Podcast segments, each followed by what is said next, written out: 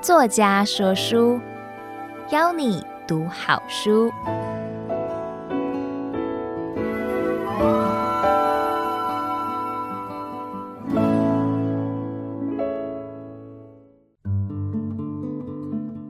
你好，欢迎收听由爱播听书 FM 制作的书斋音频作家说书。我是高雄软综合医院乳房外科的主治医师小刘医师，我本名是刘忠宇哈。那我会为你挑选值得阅读的好书，那让你花短短时间聆听一本书，并了解这本书精华所在。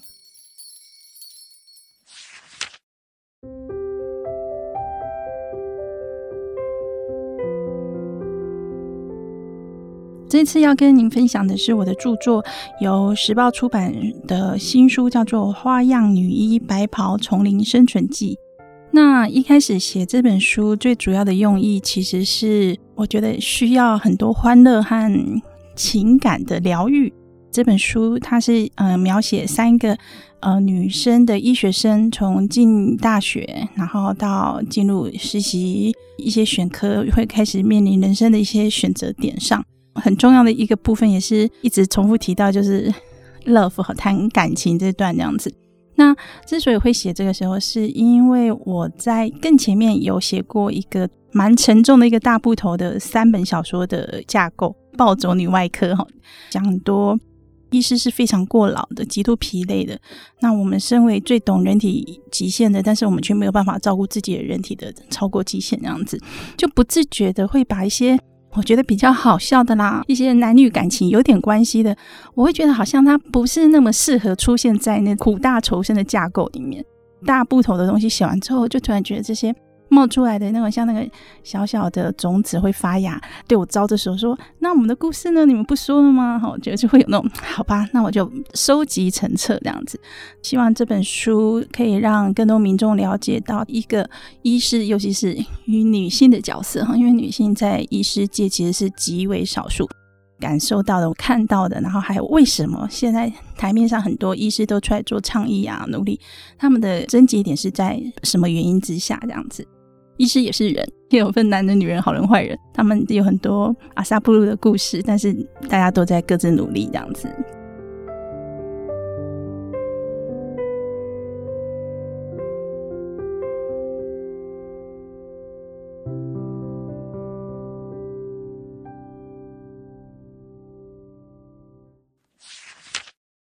嗯，这本书在阅读的时候呢，会有一个特别的设定，就是。每一篇章节的故事会搭配一首歌，然后歌会在书页一打开的时候会看到一个歌曲的 QR code 连接。我最重要的两首歌贯穿这本书的重点，其实就是有一首是阿妹的，它叫做《这样的我你还要爱吗》；另外一首叫做 Katy Perry，她的英文歌叫做《Unconditionally》，就是毫无条件的。然后那首歌意思就是。不论任何条件，然后我不在意，就是你的一些呃 deep inside 深入的一些，我好像不小心发现了的东西，但是我还是会爱你。觉得说，天啊，这两首歌在对话，然后这两首歌完全串起我对后面这本书要讲的故事的整个整个架构。所以，其实这本书不单只是医学系生涯的有趣分享，其实它很诚实的呈现了除了课本之外，医学系的。人员我们会面临到很大的生涯啊，然后求职的一些选择点，科别选下去，将来会大的改变你的一生。然后传达就是在这本书里面，就是认识自己更清楚、更勇敢的去大声的说，你想要怎么样感情，你想要怎么样的自己，然后你想要你的另外一半、你的 partner 怎么样的认识你这样子。书中当中有三个女性的角色嘛，哈，然后一个是女王小莎，她就是花枝招展，然后外形姣好，所有的利多的资源都在她身上，而且她的智力啊，脑袋也是是顶级的哈。然后另外还有一个叫缇娜，哈，大而化之，她在里面就是为了想要选科，然后犹豫很久。还有一个就是个性非常单纯，但是她对于她的学业的表现，然后她对她的工作上。他非常非常的有他的坚持和他的执着在这样子哈，那这三个人就后来就先从缇娜跟芝芝是同一个大学的宿舍室友，然后到进入医院实习时候，再加上就是外院进来实习同个组的小沙，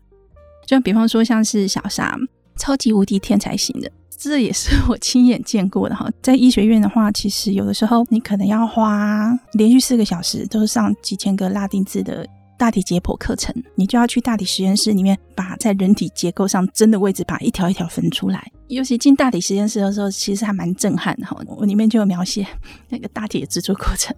剥这些器官结构的时候，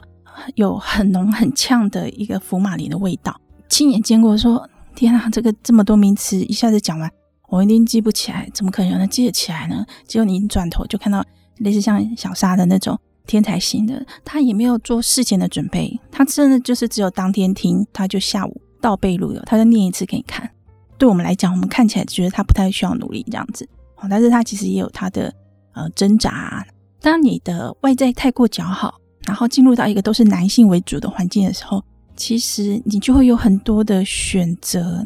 有时候不见得对应到都是会有很多正面评价的选择在里面。其实小沙也经历过很辛苦的一个过程哦。再回来讲到缇娜想要选科，而且她一直觉得自己很莫名其妙，为什么跟男性对象都无缘？小沙就女皇嘛，男友一个换一个这样子，手到擒来。芝芝的话呢，就是她说是非常非常刻苦，从来没有办法想象，也没有要去想象像小沙那样子，就是对异性的一些很多种选法的这种方式这样子。但是他们彼此之间是互相的冲突，然后中间曾经这三个看起来很坚定的感情有经过很大的一个撕裂啊，那个撕裂点其实是在就是他们要进入选科的时候，选科的话很残忍，你每天早上醒来会看到，然后晚上一起吃宵夜的朋友，他要跟你挤破头选那个十几个人只能进一个的席次的科别，更多是台面下的哈，好像甚至有些大学大一进去还没有进入到医院实习。努力的就去找教授啊，去拜码头啊。里面故事就把它写进在面临抉择点的时候，他究竟想怎么样看待他未来人生要做的那个路的方向？这样，这也是现在我觉得讲医学故事当中比较少的女性的观点。虽然我一直不会很特别认为自己是一个什么多强烈的女权主义，然后，但是我看不出去的观点就是很自然，就是女性。比方说，就是会有。选择学业为主呢？选择事业为主呢，还是选择感情为主？我那时候就觉得很有趣一点，就是我开始写粉专，然后朋友就问说：“诶，因为我就是两个小孩的妈，说啊，你怎么平衡各个领域这样子？”我就会觉得很疑惑，嗯，为什么没有人想要问男医师怎么平衡？但是后来可以理解到说，就我自己个人，我真的是会想要去各方面都 touch 到。不会说，嗯，有一个东西完全放掉，我不需要。我我这样回顾过来，哎，我就会发现，就是很适合，就是让这三个人个别代表他们坚持的声音。他们一开始坚持声音，他们都会很坚持自己是对的。但是到后来经过各种磨合之后，他们三个人认清自己的。极限，最后就是一起，里面有一个很大的爆点，有一些章节，比方说是电动里面要打 BOSS 的音乐，我就把它拿来 放在那个剧情当中，因为我觉得，对，这个就是你们的魔王关了，你们一定要过过这一关，而且不可以只有 Player One 这样子，你们要好几个 Player 一起 combine 才有办法过这个魔王关。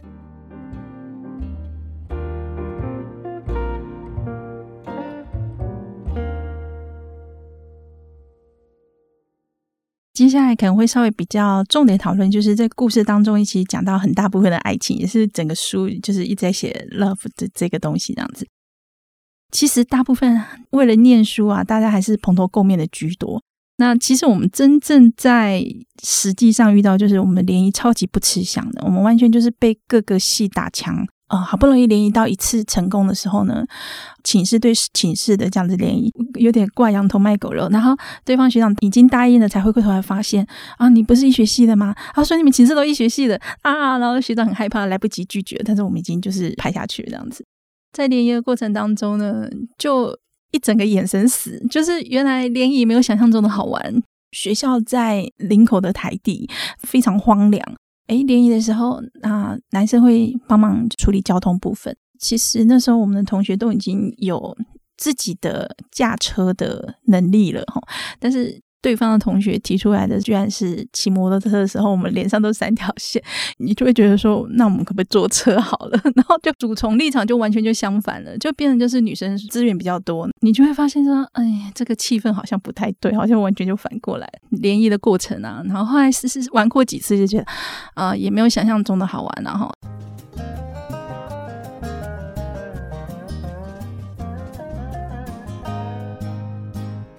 后面还有一些故事是讲说，就是想要当医师娘这个部分。这个啊，这个不是只有故事里面，就是大概每年都会有很多那个交友网站，然后就会有那种什么爱情的那个什么骗虫，装说自己是某个什么外科医师啊，然后贴人家的那个手术开刀照片，然后放在自己的类似交友的资讯上。嗯，我自己本身一直在想，就是医师光环这个东西啊，嗯，我以前会觉得有点排斥，医师也是人而已哈，可是后来发现。医师光环这个东西，其实，在所有的国家、社会都会有它的一个加分。希望成为医师娘的女孩子真的很多，有很多是小护理师们，因为他们毕竟在这个领域工作久了，他们接触到机会比一般人还要再稍微多嘛。我里面就有写，故事是取材是当时有一个也是网络诈骗的一个新闻这样子。那这个东西，我想应该。不会停止，之后还会层出不穷。其实当医师娘真的没有大家想象中的好。当医师的另外一半，好，比方说像我先生，他就在家里一打二，一个大人带两只小孩这样子。我先生他是非常开明的，他现在是全职家庭主妇，他甚至就是放掉他之前北部的工作啊。但其实我们是磨合了很久，然后就是想要找到一个结婚之后家庭的认知跟定位的一个方式这样子。我回家有时候是值班的空档，家里就是一个百废待举的空屋。你可能会有就是一个多礼拜的衣服都没有办法去整理，没有时间用，事情没有办法办，然后挂号的什么资讯都没有办法代收或什么的。我觉得那不是我理想中一个婚后的家庭的状态。我也是走到那个阶段的时候才知道说，哇，原来我还有这一关要克服。所以我们讨论讨论了很久，后来就发现还是南部，因为我们有很大的空间啊，然后。家庭的一些安排跟需求，我们就是我女主外，他男主内。书里面讲的东西很多，真的要遇到才知道，说原来跟一开始想象期望的东西是很大的差别。最后一个是里面有一个最重要的关键的，就是女王小沙。他遇到了一个大魔王，好，那个大魔王是个渣男，然后是权力、地位、身份都高他很大落差的一个，嗯，叫乔治王。小沙他因为有很多的爱情上的经验，一直想要追寻他理想中的男性的一个 model 这样子。当时一开始出现的那个乔治王是，就是符合那样子就光芒万丈的那种状态，但是当他开始跟他交往之后，发现，哎。不是这样，就是他背后还有很多，比方说外遇啊、劈腿呀、PUA 这个东西，就是他在给你一些甜头之后，又开始贬低你、剥夺你跟周围一些亲友的关系的建立，然后让你只能把你的专注力放在他的为他所需求，然后你到最后你自己本身的条件啊，然后本身的能力啊，然后你的需求都会慢慢的弱化到完全就是遵从于为他一尊这样子。这种状况其实绝对不少见于医界，大家就是会很惊讶，就说哇，为什么医师已已经女医师条件这么好了，还会遇到渣男？有，绝对有。尤其因为你是女医师，你遇到你更不敢求救，所以他就被一步一步逼逼逼到最后出现一些暴力的现象，他就必须要他的一些朋友们打醒他之后，一起来把这个大魔王这个地方给他踢掉。我再补充一个好了。芝芝她面对到就是自己本身的压抑，还有她的求学成长过程当中，她是单亲妈控制极大的一个展览品成就。那考上医学系，对很多台湾的父母来讲是非常值得骄傲，可以整个村子放鞭炮这样子。但是不只是只有这样，她后面开始有更多更多的扭曲，让芝芝已经面临到攸关生死的一些抉择。那这个部分其实是很亲身的经历。这三个女孩故事多少都有我一点的投射出去。芝芝呢，被迫必须要把她当时已经谈的一个阶段的感情割舍掉，而且是生死攸关的勒索。我自己有经历过。后面一直到故事里面，不是一个圆满，是一个撕裂，然后那个是一个疤痕的东西。那这个伤痕，我觉得大家看的时候，大概可以略知一二。大家看这本书的时候，前面看的那么欢乐，突然进入到这个章节的时候，一定会非常 shock。但是这才是真实。我希望我的故事会带来两种极端，一个是笑得很开心，另外一个是目瞪口呆，然后惊讶，然后会震撼，然后会落泪这样子。真的要一步一步的阅读下去，你才会领略到为什么做这样的选择。那这跟成长过程当中的一些受限、塑形你的个性的东西，很大的来自于家庭。所以其实三个人各自代表原型，其实不同的方向，然后最后是会纠缠在一起的。那这本书当中最后最后的一个环节呢，就是如果有在看一些剧，知道有一个名字叫“追妻火葬场”的哈，就是其中有一个段落，就是缇娜她一直不断的不断的，其实有点类似像是装傻，或者是说明知故犯的，一直去拒绝对他一个很好的感情的一个追求这样子。那因为自己的信心不足，直到对方拒绝到对方就是已经。从海岸线消失哦，就书中真的就是他，呃，是去世界去巡回。那在那个过程当中，他就有一直不断的收到离开的那位男孩子从世界各地寄来的明信片，这是真的。我有一个朋友，他就是在那种超大游轮，然后做世界巡回的。他那时候拍的照片，我看到的时候都觉得非常震撼，就是你很难以想象世界上有这样子的画面，比方说一。边哦是一望无际的，全部都是沙漠哦，然后另外一边却是海岸，神奇诡异，然后惊讶于这个世界上有这么大的奇景这样子。那当中故事的人，他们就是不断的一直，尽管世界这么大，然后有这么多没有看过的景象，但是我希望此时此刻可以陪我着我一起看的这个人是你。我觉得这个段落的话，其实。有很大部分是当时我跟我先生交往的一些故事的，就是把它做一个转化跟投射哈。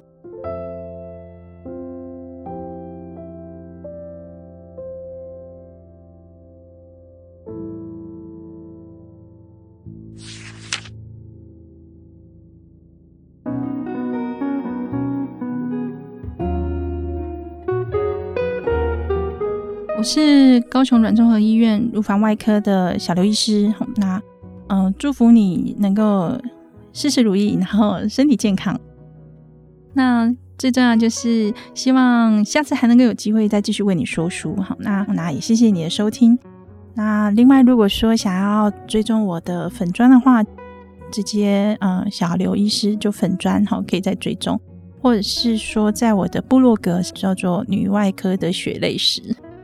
这边讲一个小秘辛好了，其实我那个部落格那时候创的时候呢，我大概预计要写五到六篇，然后要把求医的过程，就是医学就业的过程当中遇到的大魔王，把他们写死，就要把粉钻关掉了。结果就那前面三篇就传好多人，好多人，然后编辑啊、出版社啊，然后就我就停不下来了这样子。那时候问我的编辑说：“啊，我本来大概只想要再写两篇故事，结果没想到变成三本书加一本番外这样子。然后还有后面的未来计划啊，像是类似有可能像是拍电视剧这些，觉得生命的旅程非常的奇妙。然后也很感谢支持我的朋友，然后也很感谢你今天的收听啊，希望我们下次有机会再见。”